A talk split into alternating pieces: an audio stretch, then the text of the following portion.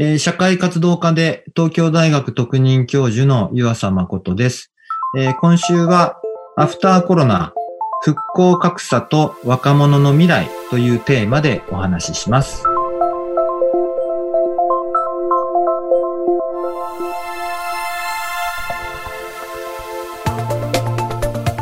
未来授業今週の講師は社会活動家で東京大学特任教授湯浅誠さんです。湯浅さんは長年格差や貧困問題に携わってきました。現在は子どもの貧困の解消に取り組んでいます。いじめや差別貧困は自分とは関係のないことだ。あなたはそう思ってはいませんか？未来授業4時間目。テーマは他人事を自分事として考える他人事を自分事として考えるということですけれども、あの他人事を自分事として考えることはできないですね。なぜなら自分のことではないからです。なんですけれども、えそこで私たちが一歩下がることができると、それを共通に並べる視点というのが出てきます。例えばあ、ある子供の権利が侵害されているとしましょう。学校でいじめを受けていたり、先生から差別的な扱いを受けているとしましょう。えーそうすると、えーその子の権利が侵害されている。それはその子のことであって、私のことではありません。ですが、ある人の権利が侵害されているという状態を一歩引いて考えると、誰かの権利が侵害される状態だということになりますね。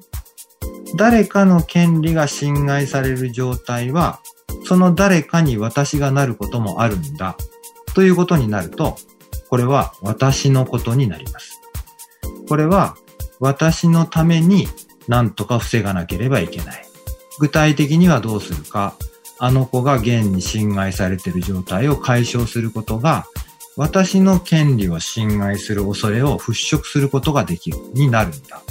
そう思えると、他人事が、えー自分事になります。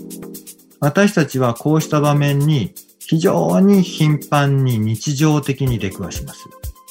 そして、えー今言ったような形で対応することは本当に難しいことです。私も子供の時、いじめられているクラスメイトがいました。じゃあどうしたかというと、何もしませんでしたね。何もあんなことやらなくていいじゃないかと見ていて思います。しかしそこで口を出すと、もしかして矛先が自分に来るかもしれない。やぶ蛇になるかもしれない。そうすると言えない。で、その状態にがしばらく続くと苦しくなってきます。で、この苦しくなってきた時にどうするか。ここが分かれ目です。小さい頃の私は、それをいじめられてるこの問題だというふうに自分から切り離しました。本当に嫌だったら自分で嫌だと言えばいいのに言わないからいじめられ続けるんだ。そういうふうにしていじめられてる問題をその子の問題にすると私自身は楽になりました。多くの人たちはそうやって自分の持ってる苦しさから解放されようとします。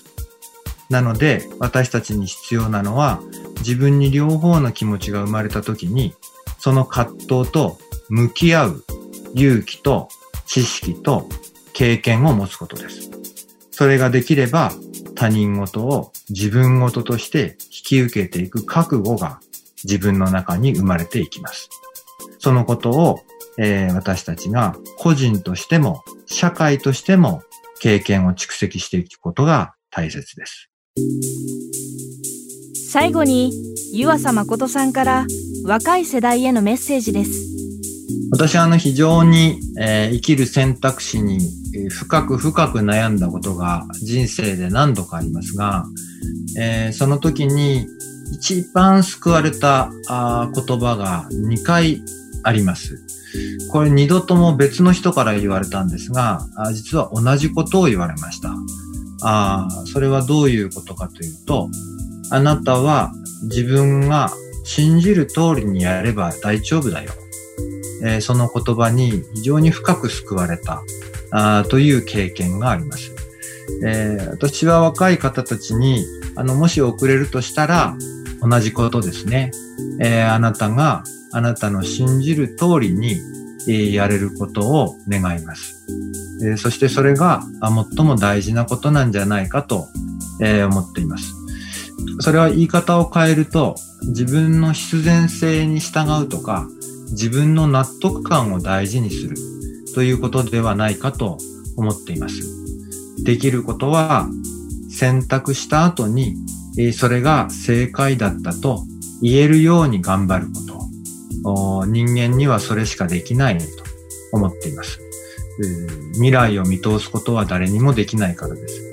えー、私たちは、えー、その時々の納得感と必然性に従って選択し、そして選択した結果が正解となるように頑張る。えー、それがあの自分が信じるように生きるということではないかと思います。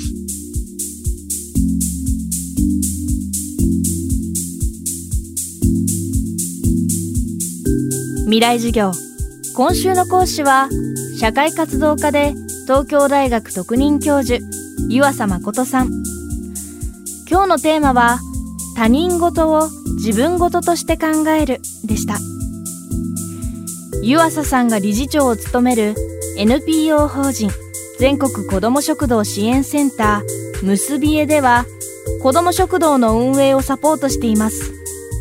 ボランティアや資金援助で活動を支援することもできます。詳しくは結びえのオフィシャルサイトをご覧ください。